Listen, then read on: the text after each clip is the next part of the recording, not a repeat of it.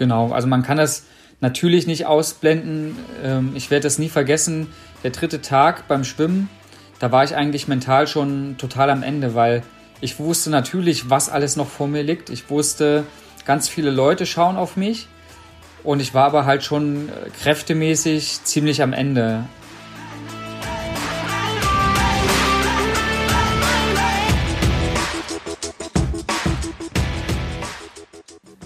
Herzlich willkommen zum Mental Performance Podcast, deinem Podcast für Mindset und Mentaltraining. Mein Name ist Patrick Thiele und als Mentaltrainer helfe ich Profisportlern dabei, die bestmöglichen Ergebnisse zu erzielen, ohne dabei an ihren mentalen Blockaden zu scheitern. Getreu dem Motto Making the Best Even Better bekommst du hier im Podcast jede Woche mentale Erfolgsstrategien für deine Top-Performance. Let's go!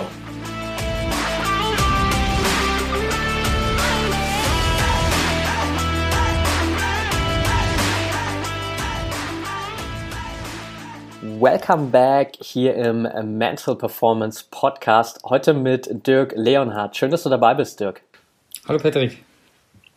Ja, ich freue mich riesig auf unser Interview, weil du dieses Jahr sportlich was auf die Beine gestellt hast, wo wahrscheinlich jeder der Zuhörer hier erstmal tief durchatmen wird und den Hut vorziehen wird. Ähm, um es kurz zusammenzufassen, bevor wir gleich so ein bisschen näher auf die mentalen Strategien dahinter eingehen. Dirk hat im Sommer den längsten Triathlon der Welt hinter sich gebracht. Das Ganze hat 45 Tage gedauert. Ähm, insgesamt waren das 6.920 Kilometer im Wasser auf dem Rad und natürlich auf der Laut äh, Laufstrecke. Ähm, overall für alle Zuhörer vielleicht so einen kleinen äh, Überblick mal. Das Ganze ist ein Umfang von 30 mal Langdistanz Triathlon unglaubliche Leistung. Und bevor wir so ein bisschen auf das Mentale eingehen, Dirk, würde mich zumindest erstmal interessieren, wie kommt man überhaupt auf die Idee, sich so einem Rekordversuch zu stellen? Also für mich war das eigentlich relativ klar und, und naheliegend, weil ich ja ähm, Triathlet bin und den Ausdauerbereich und Ultra-Langdistanzbereich äh, so für mich entdeckt habe. Ich habe zweimal den Ironman in Frankfurt gefinisht und habe dann nach neuen Herausforderungen gesucht und die in so 24-Stunden-Rennen gefunden. Dann mal 24 Stunden Schwimmen und auch Fahrradfahren ähm, war so das nächste. Und beim Laufen hatte ich immer Angst, dass ich das nicht schaffe oder dass das irgendwie zu hart ist, weil das nicht so meine Disziplin ist. Und dann habe ich auch ein 24-Stunden-Rennen dann mal probiert und habe das auch äh, gefinisht mit 140 Kilometern und habe dann erfahren, es gibt die dreifache Ironman-Distanz, wo man dann 127 Kilometer läuft am Ende, ähm, 540 Kilometer Fahrrad fährt und so 11, 12 Kilometer schwimmt. Und das habe ich dann in zweieinhalb Tagen auch durchgezogen. Und es ging mir noch relativ gut dabei. Und dann war die logische Frage, so was kommt als nächstes? Und das wäre eben der Fünffache gewesen oder der Deka, der Zehnfache oder auch der Zwanzigfache. Da gibt es dann in Mexiko ein Wettkampf, der regelmäßig ausgetragen wird. Aber ich hatte dann so für mich die Idee, nee, ich, wenn ich das angehe und mache, dann wäre der 30-fache ja irgendwie mega cool. Und ja, das habe ich mir dann so in den Kopf gesetzt, aber nicht so weiterverfolgt. Und für dieses Jahr hatte ich dann vorgesehen, eigentlich eine Radtour zu machen, quer durch Europa so 6000 Kilometer wären das gewesen, aber aufgrund der Corona-Pandemie ist das alles gescheitert. Und da war ich einfach zu stur, dann zu sagen, nee, dieses Jahr klappt es halt nicht, ist halt blöd gelaufen. Sondern da habe ich mir überlegt, was kann ich jetzt machen? Ich habe äh, ein paar Wochen Urlaub genommen extra dafür. Ich habe jetzt äh, extrem Radfahren trainiert dafür. Und da ist mir dieser Ultra-Langdistanz äh, Triathlon wieder eingefallen 30-fache Ironman-Distanz. Dann habe ich geschaut, da gibt es dann auch noch einen Weltrekord für den längsten Triathlon. Das waren so um die 26-fache Langdistanz. Und ja, da bin ich das angegangen. Das war dann Mitte Mai, als ich mich letztendlich äh, auch dafür entschieden habe. Und am 2. Juli ging es dann los. Und ähm, ja, Radfahren war ich trainiert, aber Laufen und Schwimmen habe ich eher so aus dem Kalten rausgemacht, aber es hat ja dann doch ganz gut geklappt. okay, super spannend. Jetzt würde mich auf jeden Fall auch mal noch interessieren, was so dein Antrieb dahinter ist, weil ich glaube, viele der Zuhörer und gerade vielleicht auch so im, sagen wir mal, ambitionierteren Hobbysportbereich ist es für die meisten wahrscheinlich einfach schon okay zu sagen, hey, ich habe in meinem Leben mal einen Ironman gefinisht, vielleicht auch zwei Ironmans gefinisht. Warum dann immer noch mehr? Warum 30 am Stück? Ja, ich glaube, äh, das kann man auf den Punkt bringen und zu sagen, das ist die Neugier. Es ist so diese Grenzverschiebung und ähm, mit der Zeit irgendwie verliere ich den Verlust, verliere ich die, ja, den Respekt vor der Strecke. Da ist eben die Langdistanz gar nicht mehr so, so dramatisch, ja. Das ist dann eigentlich ein Trainingstag, der länger dauert. Und von früh bis abends kann man das dann selbst organisiert äh, alles mal auf die Beine stellen. Oder ähm, ja, es ist einfach so, dass, dass ich neue Herausforderungen suche. Und wenn ich dann irgendwie so einen krassen Wettkampf gemacht habe, der mich gefordert hat, dann ist auch mal wieder ja ein Jahr oder auch zwei Jahre Ruhe, dass ich gar nicht das Gefühl habe, ich muss jetzt irgendwas machen. Aber dann beschleicht mich immer so ein Gefühl, so ja, da wäre doch noch was und das und das kann ich mal ausprobieren. Und so war es diesmal auch. Ich hatte eben 2017 den, die dreifache Langdistanz gemacht und habe dann nochmal ähm, einen Masterstudiengang gemacht, wo ich eigentlich gar keine Zeit für Sport hatte und jetzt für 2020 wollte ich dann einfach irgendwas Sportliches wieder angehen. Und das ist ja ein Stück weit vielleicht eine Sucht, aber auch so dieses kindliche Neugiergefühl. Einfach mal so gucken, schaffe ich das und kann ich das? Oder wo sind einfach dann wirklich meine Grenzen äh, gesetzt? Und bis jetzt ähm, ja, habe ich die Grenzen noch nicht so richtig gefunden, wobei dieses Jahr wirklich sehr extrem war. Also da war der Körper sehr am Limit, so dass ich jetzt äh, noch was Extremeres, äh, glaube ich, erstmal nicht brauche die nächsten Jahre. Okay, ähm, das heißt, es ist für dich vor allem so dieser ja wirklich innere Antrieb rauszufinden, okay, wo, wozu bin ich eigentlich in der Lage, was ist machbar? Genau. Also ich habe so entdeckt, dass ich das gut kann, ohne dass ich jetzt äh, sehr viel von meinem Leben opfern muss, also ohne dass ich sehr viel trainieren muss, kann ich da einfach äh, ziemlich krasse Leistungen vollbringen, die relativ außergewöhnlich sind. Also es gibt immer ein paar Verrückte, die treiben es dann noch mehr auf die Spitze und, und sind da noch mehr drin.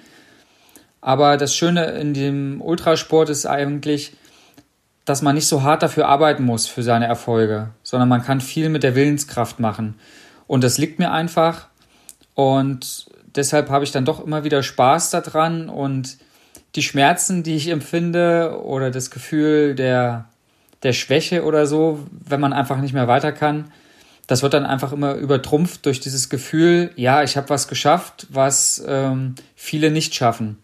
Und das reizt mich einfach unglaublich. Ja, kann ich sehr gut nachvollziehen. Du hast vorhin gesagt, dass du gerade auch so für diesen Schwimm- und, und Laufbereich eigentlich jetzt nicht großartig vorbereitet warst, eher wenn dann fürs, fürs Radfahren, weil du diese Radtour geplant hattest. Hast du dich denn generell im gesamten Prozess so ein bisschen mental auf diese ganze Challenge vorbereitet? Ja, also rückblickend betrachtet war ich eigentlich in ganz vielen Aspekten ähm, viel zu blauäugig und viel zu schlecht vorbereitet. Und ähm, jetzt das Mentale ist was, mit dem ich mich eigentlich jetzt erst hinterher beschäftigt habe. Was gibt es da für Strategien? Wie kann man sich aus den Tiefs selbst rausholen oder das trainieren, dass man erst gar nicht in diese Tiefs reinrutscht.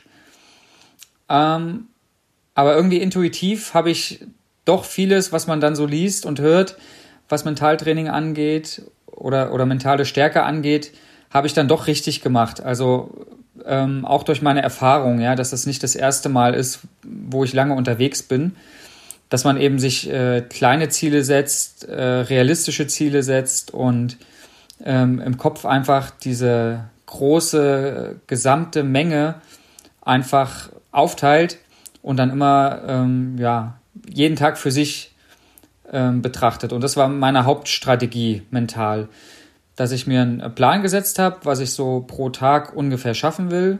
Das musste ich dann auch teilweise anpassen, aber im Großen und Ganzen war es immer so, ich bin aufgestanden und für mich war klar, bevor ich heute Abend ins Bett gehe, habe ich äh, eine eine gewisse Leistung vollbracht und das ging eigentlich, wenn nichts von außen dazwischen kam, ging es auch immer gut und habe ich das dann auch immer so durchgezogen. Ja, das ist auf jeden Fall definitiv eine, eine, super wertvolle Strategie, weil ich glaube, wenn man sich von Anfang an so auf diese Gesamtdistanz konzentriert oder sozusagen zum ersten Tag in, ins Wasser steigt und denkt, okay, ich muss jetzt 200 Kilometer schwimmen und dann muss ich 5400 400 äh, Kilometer Rad fahren und dann nochmal 1320 Kilometer laufen, dann ist man so erschlagen, dass man wahrscheinlich ähm, nicht mal bis zum Fahrradfahren kommt, wahrscheinlich von der Motivation her. Genau, also man kann das natürlich nicht ausblenden. Ähm, ich werde das nie vergessen. Der dritte Tag beim Schwimmen, da war ich eigentlich mental schon total am Ende, weil ich wusste natürlich, was alles noch vor mir liegt. Ich wusste, ganz viele Leute schauen auf mich. Und ich war aber halt schon äh, kräftemäßig ziemlich am Ende. Ähm, ich war schon ausgekühlt, ich hatte Sonnenbrand, ähm, Krämpfe in Armen und Beinen. Und wenn dann sozusagen noch so wenig geschafft ist, ist es natürlich mental eine unglaublich schwere Situation. Es war nicht so sehr, dass mich die oder die Einsamkeit im Wasser oder das Wasser an sich gestört hat, aber eher so dieser Erfolgsdruck, den ich mir auch selbst gemacht habe und dann das Gefühl, ich kann dem vielleicht nicht standhalten und vielleicht schaffe ich das nicht mehr und werde jetzt jeden Tag ein bisschen langsamer. Und da war es dann aber gut, dass ähm, ja meine Frau da war und Freunde da waren, die mich dann einfach aufgebaut haben und dann ähm, gepusht haben. Also immer wenn es dann so ja abends gegen acht, neun äh, war und ich musste noch weiter schwimmen, weil es zeitmäßig nicht hingehauen hat, meine 25 Kilometer Tagesration zu schwimmen. Dann haben die sich halt auf Stand-Up-Paddling-Board äh, gestellt, Taschenlampe noch dabei und sind dann einfach neben mir hergepaddelt, ja, und haben mich da bei Laune gehalten. Also da habe ich mir dann auch extern ähm, ein bisschen Kraft geholt. Ja, super wertvoll, gerade wenn das Umfeld natürlich da ist, wenn es einfach da Leute gibt, die sich auch für das Ganze interessieren, ähm, dann kann es natürlich auch super wertvoll sein, einfach die Leute so ein bisschen mit ins Boot zu holen und einfach von außen so ein bisschen Motivation dazu zu holen, um sich selbst wieder so ein bisschen über diese kleinen Hindernisse zu pushen. Und trotzdem stelle ich es mir extrem schwierig vor, auch so die ganze Kommunikation die ganze Zeit mit sich selbst ähm, zu kontrollieren. Also, weil du bist ja dann wirklich einfach für einen Großteil des Tages, 45 Tage am Stück, sehr viel einfach nur mit dir selbst beschäftigt gewesen. Wie sah so dein, dein klassisches Selbstgespräch an, an den meisten Tagen aus? Ähm, also ich habe das gar nicht so bewusst gemacht, ähm, sondern eher über, die, über den Punkt, dass ich ja immer irgendwas zu tun habe. Also ich habe gar nicht so viel Zeit, es ist gar nicht so langweilig, weil ich beim Schwimmen gucken muss, dass ich möglichst auf der Ideallinie schwimme. Beim Fahrradfahren, dass ich äh, nicht durch die Schlaglöcher oder über die Wurzeln fahre. Ähm, äh, ja, auch beim, beim Laufen gucken, äh, wo kriege ich jetzt ein bisschen Schatten her. Das heißt, immer hat man irgendwie doch was zu tun oder ist auch gar nicht äh, kräftemäßig in der Lage, groß über irgendwas nachzudenken, sondern ähm, ich war da immer sehr fokussiert und habe dann eher dann auf die Technik geguckt. Ähm, Gerade auch beim Schwimmen, ähm, wie ist noch der Armzug und ähm, ja, jetzt wieder ein bisschen mehr mit den Beinen ähm, Gas geben und ähm, auch viel, was die Atmung angeht. Äh, da habe ich auch viel sozusagen Gespräche mit mir selbst geführt, indem ich dann irgendwie so ein beim Atmen und Ausatmen dann irgendwelche Töne gemacht habe. ähm, so eine Art äh, ja, Singsang. Ähm, aber nicht in diese Richtung, dass ich jetzt mit zu mir selbst gesagt habe, so, du musst das jetzt schaffen und es ist gar nicht mehr so weit und ähm, sozusagen da wirklich ja mit Texten irgendwie mit mir selbst gesprochen habe, sondern eher so eine Art Meditation und Rhythmusgefühl zu finden. Ähm, ja. Ja. Ja, auch das, das ist natürlich richtig coole Strategie, ähm, sich so selbst ein bisschen quasi in so einen meditativen, nennen wir es mal, Flow-Zustand zu versetzen, ähm, wo ja dann einfach alles ähm, so passiert über die, über die Stunden hinweg, wo natürlich auch viele Prozesse so ein bisschen automatisiert sind und dann auch den Fokus immer wieder so ein bisschen auf die Technik zu legen, den Fokus mal nach außen zu richten, zu schauen, so habe ich noch die richtige Linie oder welche Schlaglöcher muss ich vermeiden, ähm, wo muss ich genau abbiegen, äh, wo kann ich ein bisschen Schatten bekommen. Also auch so generell einfach den Fokus so ein bisschen von den vielleicht Schmerzen oder der Erschöpfung des Körpers wegzulenken, kann natürlich auch extrem helfen, so wirklich das Ganze durchzuziehen und sich dann nicht zu sehr an der, an der Erschöpfung des Körpers aufzuhängen. Was ich einen super interessanten Ansatz fand, war das mit den inneren Bildern, dass man sich so Visualisierung schafft und das gezielt eintrainiert. Ich glaube, das äh, wäre auch total hilfreich gewesen, zumindest in bestimmten Situationen, dass man sich ja irgendwie schöne Situationen vorstellt und die immer wieder visualisiert, dass man sie abrufen kann. Ähm, würdest du das empfehlen oder funktioniert das gut auch über so einen längeren Zeitraum? Also grundsätzlich definitiv. Ähm, also gerade so diese inneren Bilder können halt super leicht dafür sorgen, dass wir in einen ganz anderen Zustand kommen und sozusagen für uns auch nochmal ganz andere Energiereserven hervorrufen, nochmal in einen viel fokussierteren, gelasseneren Zustand kommen, je nachdem, was irgendwie auch das innere Bild so für uns widerspiegelt.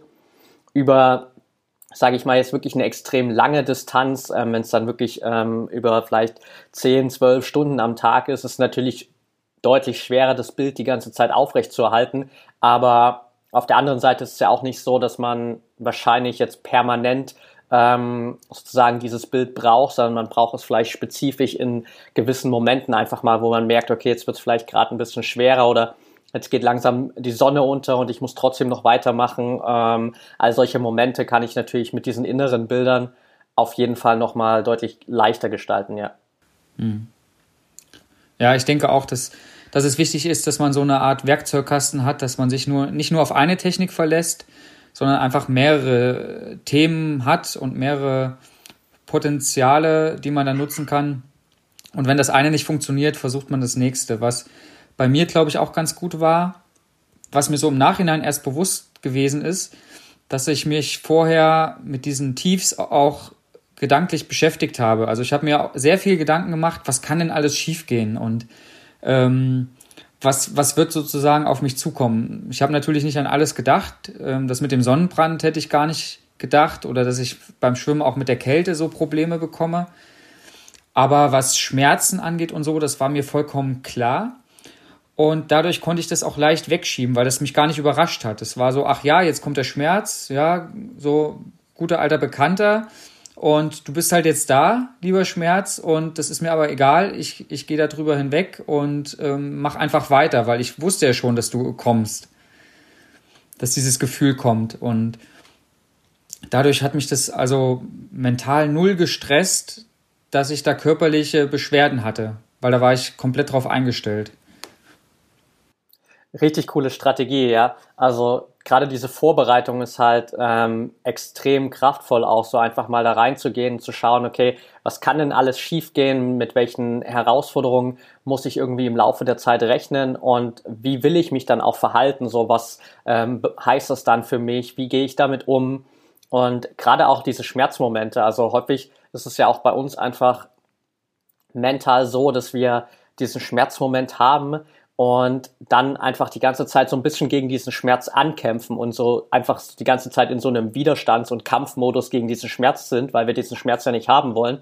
Und dadurch geht der Schmerz halt eigentlich nicht weg, sondern er wird eher größer und wir machen daraus so ein, so ein langes Leiden anstatt einfach, wie du es gemacht hast, so zu diesem Schmerz dann quasi zu sagen, hey cool, ähm, dass du jetzt da bist. Ähm, ich wusste, dass du irgendwann kommst, so ähm, lass uns mal zusammen hier weitermachen und das quasi einfach so zu, zu akzeptieren als Teil des Prozesses. Dann haben wir nicht so diesen krassen Widerstand und plötzlich verschwindet der Schmerz halt auch zu einem gewissen Maße. Ja, also es war bei mir auf jeden Fall so. Ich hatte ja dann eine Physiotherapeutin und die hat dann immer abends dann an meinem Körper rumgedrückt und meinte so, tut es weh? Und ich so, nee. Und sie, sie schaute mich dann so mit großen Augen an, so, ja, aber es sollte weh, weh tun. Und es, es tut dir auch garantiert weh, aber du nimmst es gar nicht wahr. Und sie meint dann so, dein äh, Schmerzgedächtnis ist total gestört für den Moment. Und das fand ich eine super interessante Aussage, weil man das ja selbst gar nicht wahrnimmt, sozusagen, was, was ist tatsächlich da und, und was nicht. Das verschwimmt ja mit, bei so einer Ausdauerleistung schon ein Stück.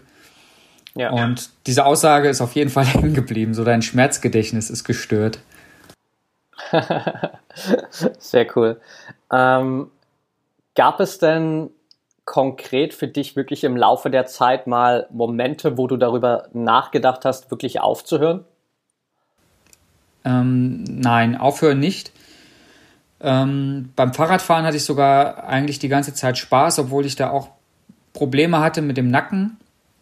Die Nackenmuskulatur hat total äh, aufgegeben und dann bin ich teilweise auch mit Halskrause gefahren, was so eins der schlimmsten Szenarien war, dass das passieren wird. Aber in dem Moment habe ich das dann auch ähm, ja nicht irgendwie äh, so bereut oder so, dass ich jetzt irgendwie mir selbst leid tue, sondern ich habe mich total darauf fokussiert, wie kann ich weitermachen und wenn ich mit Halskrause weiterfahren kann und auch safe bin, dass ich mal nach links und rechts schauen kann und der Kopf nicht total eingespannt ist in so einem Korsett, ähm, dann ist es okay für mich.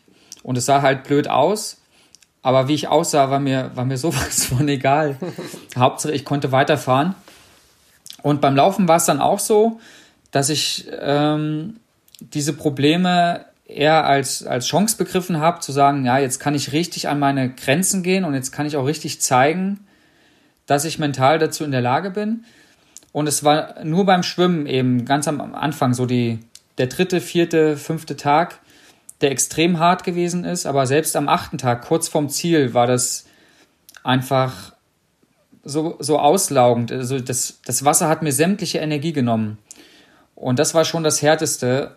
Ähm, und als ich da drüber war, ähm, habe ich davon auch dann profitiert. Ich habe dann immer gesagt, so, jetzt ist immer noch nicht so hart wie beim Schwimmen. Und als es dann beim Laufen so irre heiß war, da habe ich dann mir selbst gedacht, ja, besser jetzt schwitzen, als wieder in dieses kalte Wasser zurück.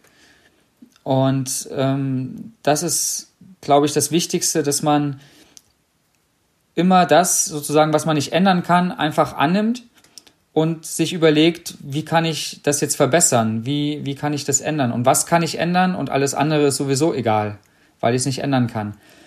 Und beim Schwimmen war eben auch der Punkt nicht, dass ich sage, ich gebe jetzt auf oder ich höre auf, weil es war ja noch viel zu früh zum Aufgeben. Ich hatte ja äh, so um die 40 Tage eingeplant.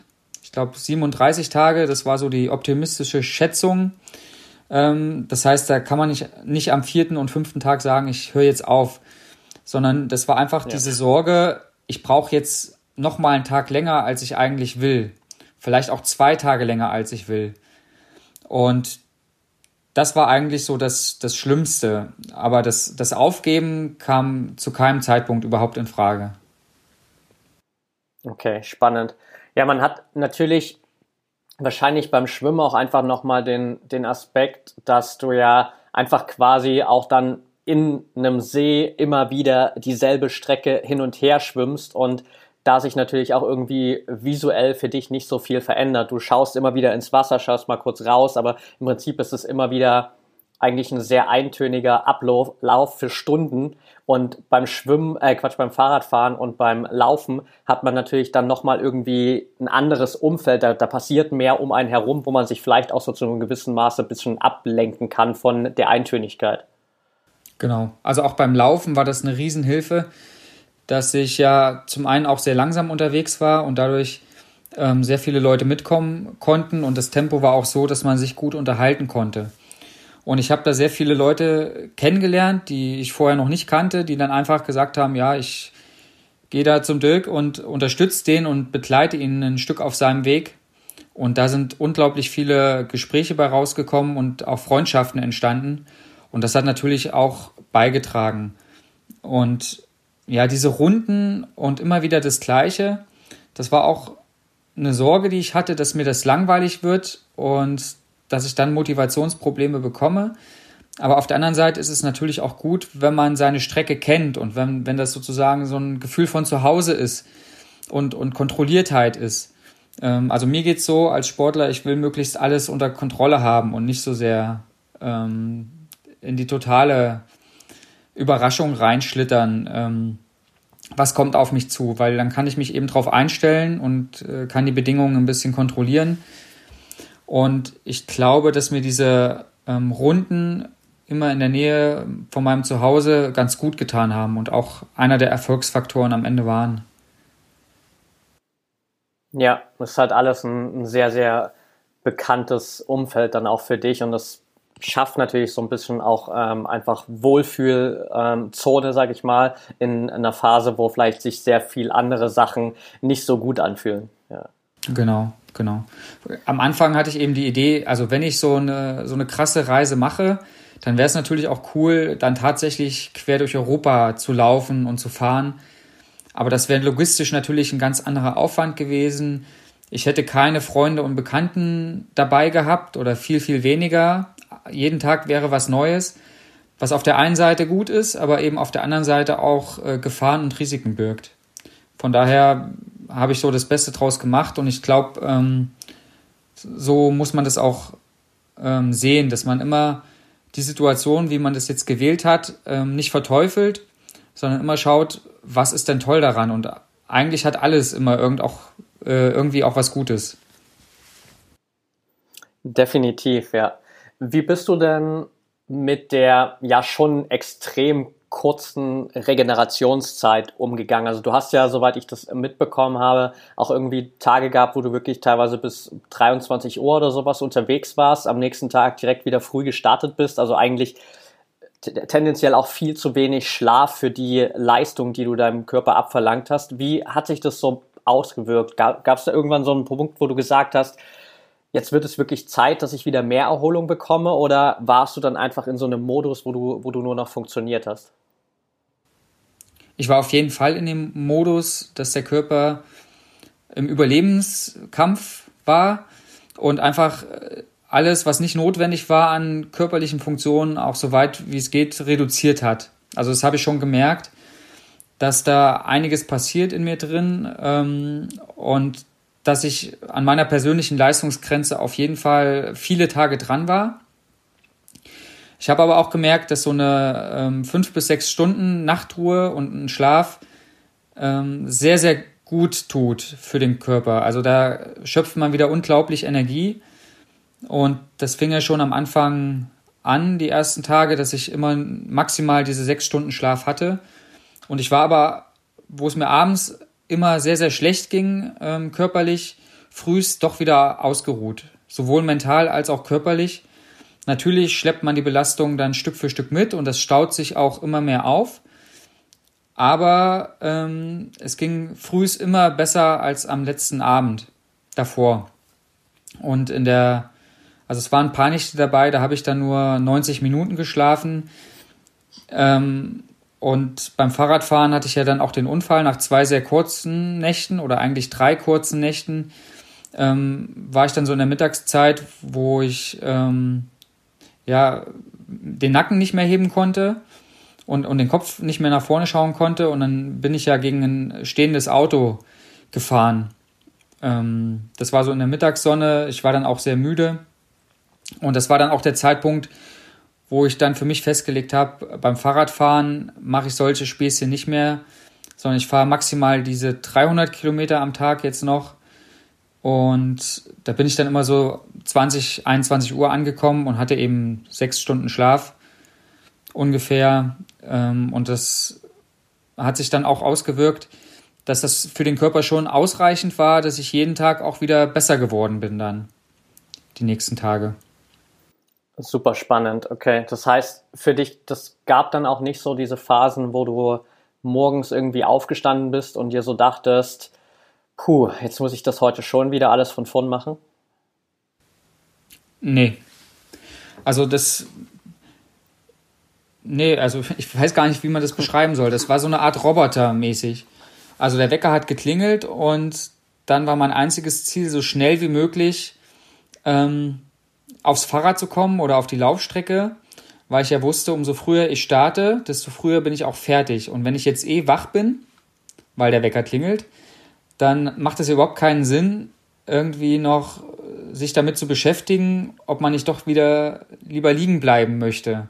Also das war auch immer der gleiche Rhythmus, 5.20 Uhr oder fast immer der gleiche Rhythmus. 5.20 Uhr hat der Wecker geklingelt und 6 Uhr war Start. Und das so fünf bis zehn Minuten äh, nach vorne und nach hinten war so das Maximum der Abweichung. Also das war eigentlich immer relativ stabil.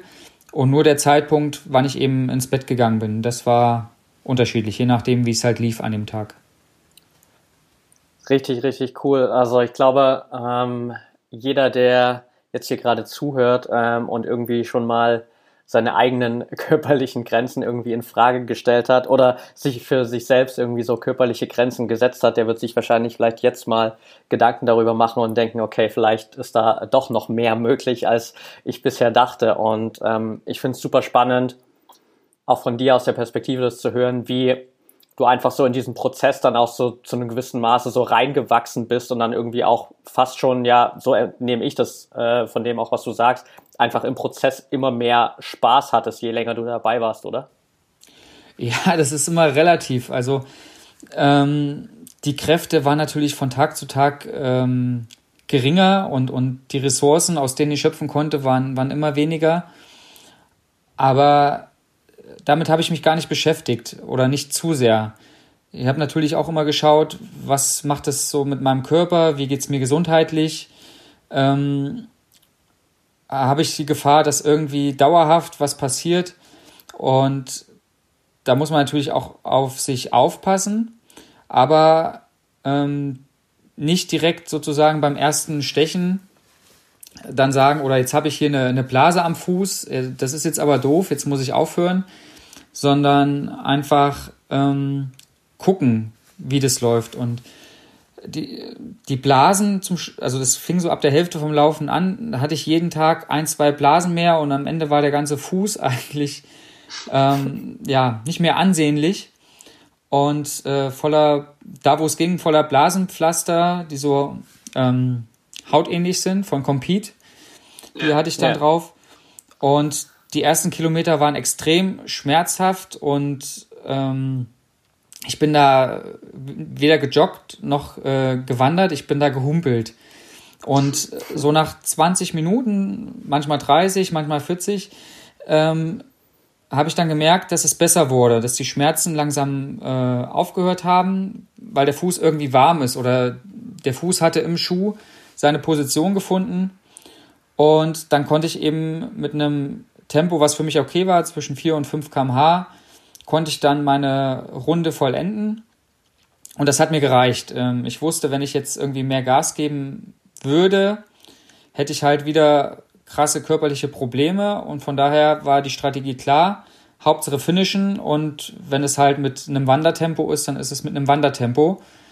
Und äh, wenn ich merke, lange Pausen sorgen für Schmerzen, dann mache ich halt die Pausen kürzer und versuche den Fuß ähm, immer in Bewegung zu halten.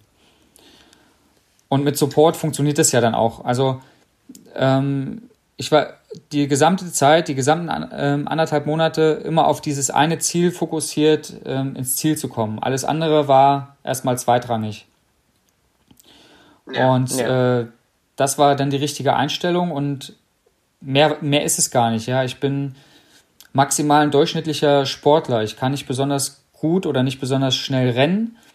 Ähm, Fahrradfahren geht so, aber sage ich mal, ähm, Radfahrer, die das regelmäßig machen, die sind auch doppelt so schnell am Berg äh, wie ich.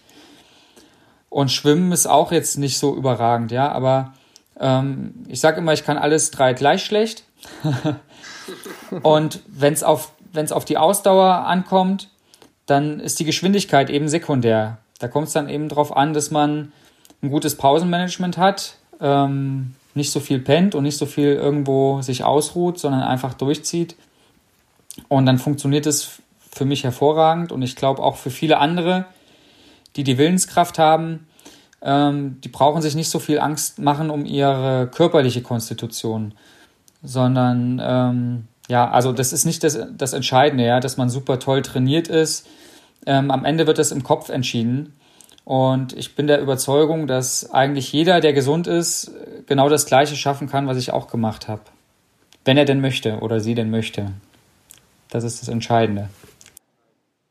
Ja, also ähm, für jeden, der, der zuhört, auf jeden Fall, wenn ihr dasselbe auch leisten wollt, dann äh, habt ihr mit Dirk jetzt den perfekten Ansprechpartner, um zu wissen, äh, was ihr vielleicht dafür alles tun sollt. Ähm, ich finde es ein super geiles Feedback von dir, auch nochmal einfach ähm, diese Selbstreflexion zu hören und sagen, hey, ich bin vielleicht nicht in diesen drei Disziplinen jetzt irgendwie absolute Spitze, aber äh, ich kann das alles dreis gleich gut zu einem gewissen Maße und wenn es eben auf die Distanz ankommt, dann habe ich da auf jeden Fall meine Stärken. Wenn es auf die Willenskraft ankommt, da habe ich da meine Stärken und dann nutze ich halt diese Stärken und äh, mache das Beste daraus.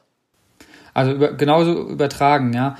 Wenn man, wenn man jetzt Marathonläufer ist ähm, und man weiß, man hat die, die Trainingszeit nicht, dann braucht man sich nicht irgendwie zweieinhalb Stunden oder sowas als Zielzeit äh, Marathon vorzunehmen, sondern man muss es immer gucken, was ist das, was man leisten kann und leisten möchte.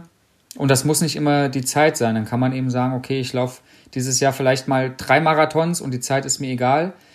Anstatt sich so zu versteifen auf eine gewisse Zeit und dann ist man unglücklich, weil man vielleicht drei Minuten langsamer war.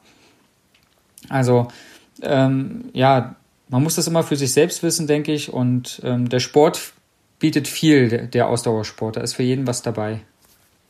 Absolut. Wie war am Ende dein Gefühl, als du wirklich final am letzten Tag die Ziellinie überquert hast? Ja, ich hatte das so geplant, dass ich so zum Schluss bin ich immer so drei und vier Runden im Wechsel gelaufen, also ähm, 61,5 bis äh, 82 Kilometer, ähm, mal so, mal so, dann auch mal zwei Tage hintereinander 82, dann wieder einen Tag mit 61 und ich habe das so getaktet, ähm, dass ich ähm, ja zum Wochenende fertig werde, damit möglichst viele Zeit haben und ich mich bejubeln lassen kann. Und dann war das Ziel so, am Samstag werde ich fertig. Und ich bin am Freitag nochmal drei Runden gelaufen. Da hätte ich auch direkt die vierte noch dran machen können und wäre dann Freitagnacht irgendwann fertig gewesen. Aber ich habe mir bewusst diese letzte Runde so als Ehrenrunde aufgehoben um das nochmal zu genießen und alles so in mir aufzusaugen. Und bin eben am Freitag, ähm, 14. August, bin ich dann 60 Kilometer gelaufen und wusste dann jetzt, als ich ins Bett bin, morgen ist Samstag, da starte ich mal 10, 15 Minuten früher, 6.15 Uhr geht's los und äh, lass mir dann Zeit und 11 Uhr ähm, komme ich zu Hause an und habe dann eben die 65 Laufrunden absolviert. Und es war halt absolut genial, weil ganz, ganz viele Anteil genommen haben und sich Zeit genommen haben. Und ich habe auf der Runde dann schon immer wieder Leute getroffen, die dann ähm, applaudiert haben und gesagt haben, ey, sau stark und super cool. Und im Ziel war das dann eine riesige Überraschung. Da hatten Nachbarn und Freunde dann alles Mögliche organisiert. Die Freiwillige Feuerwehr ähm, stand da und hat so ja im Spalier gestanden, dann mit äh, Wasserkanone und ähm, die Iskemer Jungs, das ist so eine Art ja äh, Traditionsverein äh, mit Saufen noch nebenbei. ähm, da gab es ein Schnäpschen und dann äh, der Handballverein ähm, stand mit Trommeln da und im Ziel dann ähm, Tobi Kämmerer von der HR3 Morning Show der das Ganze dann moderiert hatte mit HR3-Banner und äh, Palmen standen im Ziel und Konfettikanone. Ähm, ja, und meine wichtigsten so Bezugspersonen waren mit dabei und es war einfach unglaublich. Also sehr, sehr emotional und ähm, ich war total gerührt, was die sozusagen alle auf die Beine gestellt haben und gleichzeitig extrem erleichtert, dass ich es äh, jetzt auch tatsächlich hinter mir habe. Ähm, also die, die letzten 20 Kilometer waren eigentlich so die, die Belohnung für das Ganze und der Zieleinlauf, ähm, das war so das, die Krone des Ganzen. Okay. Ja, klingt nach dem, nach dem perfekten Abschluss. Ja, definitiv. Also mehr als perfektes hätte ich mir echt nicht äh, träumen lassen, was, was die da alles auf die Beine gestellt haben. Sehr cool. Jetzt hattest du ja auch ähm, schon so ein paar Wochen und Monate Abstand quasi zu dem ganzen Ereignis. Was würdest du sagen, sind so die größten Dinge, die du für dich gelernt hast aus ähm, diesem Rekord? Ja, schwierig. Ähm, also Lessons learned habe ich sozusagen, was würde ich anders machen oder was könnte man verbessern? Da gibt es einiges, was man verbessern kann, ähm, weil es doch relativ chaotisch war und alles so ähm, Knall auf Fall, weil ich auch nicht so viel Zeit hatte, mich darauf vorzubereiten.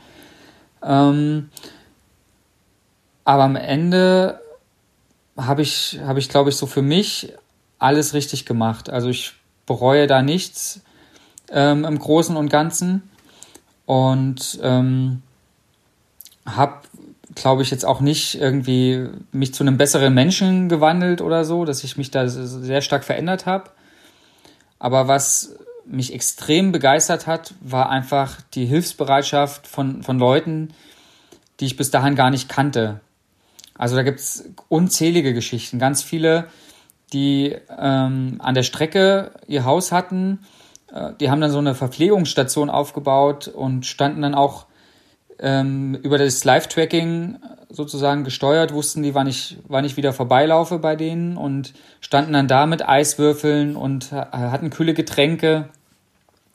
Und also da hatte ich wirklich äh, viel Support von quasi Fremden. Ähm, ja, der, der Alex Gimbel, ähm, der hat so eine Körpermanagement-Firma, der hat dann eine Massageliege mir vorbeigebracht, obwohl der mich gar nicht kannte. Und dann dachte ich mir nur, hey, wie krass. Ähm, der weiß nicht, ob seine Massageliege jetzt morgen bei eBay steht. Der stellt die einfach bei mir ab und äh, stellt die mir zur Verfügung. Oder äh, Michael Passinger, der ist Sportzahnarzt ähm, in Langen äh, der kam dann und hat gesagt, er zieht mir die Fäden ähm, von meinem Unfall, da muss ja die Lippe genäht werden. Dann verliere ich äh, ein paar Stunden oder verliere ich nicht ein paar Stunden, weil ich nochmal zum Arzt muss. Und hat mir ähm, ja, so Proteinshakes vorbeigebracht und so eine Massagepistole gegeben. Ähm, also irgendwie total wahnsinnig. Ich konnte es gar nicht so richtig begreifen, ähm, warum die das alle für mich machen weil sie mich ja gar nicht persönlich äh, kannten, ja, aber die fanden halt die Aktion so cool.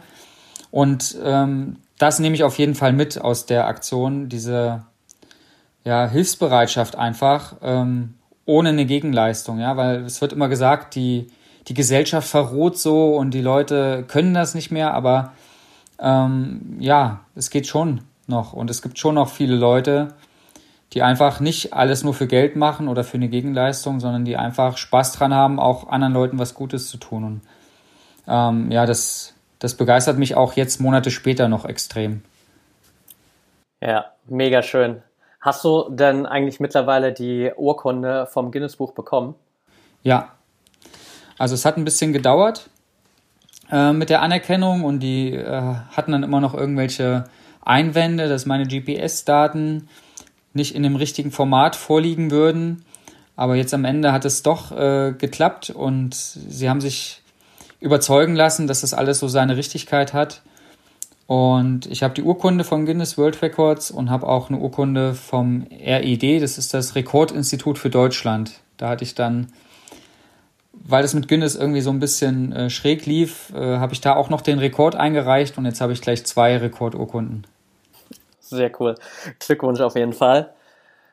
Ähm, jetzt hast du vorhin gesagt, gerade nach solchen großen Herausforderungen ähm, ist es dann oft so, dass du auch mal einfach ein Jahr, vielleicht auch zwei Jahre gar nichts mehr machen musst. Ähm, jetzt weiß ich aber, dass es zumindest so halbwegs konkrete Pläne auf jeden Fall für 2021 ähm, gibt. Kannst du da schon Näheres drüber sagen?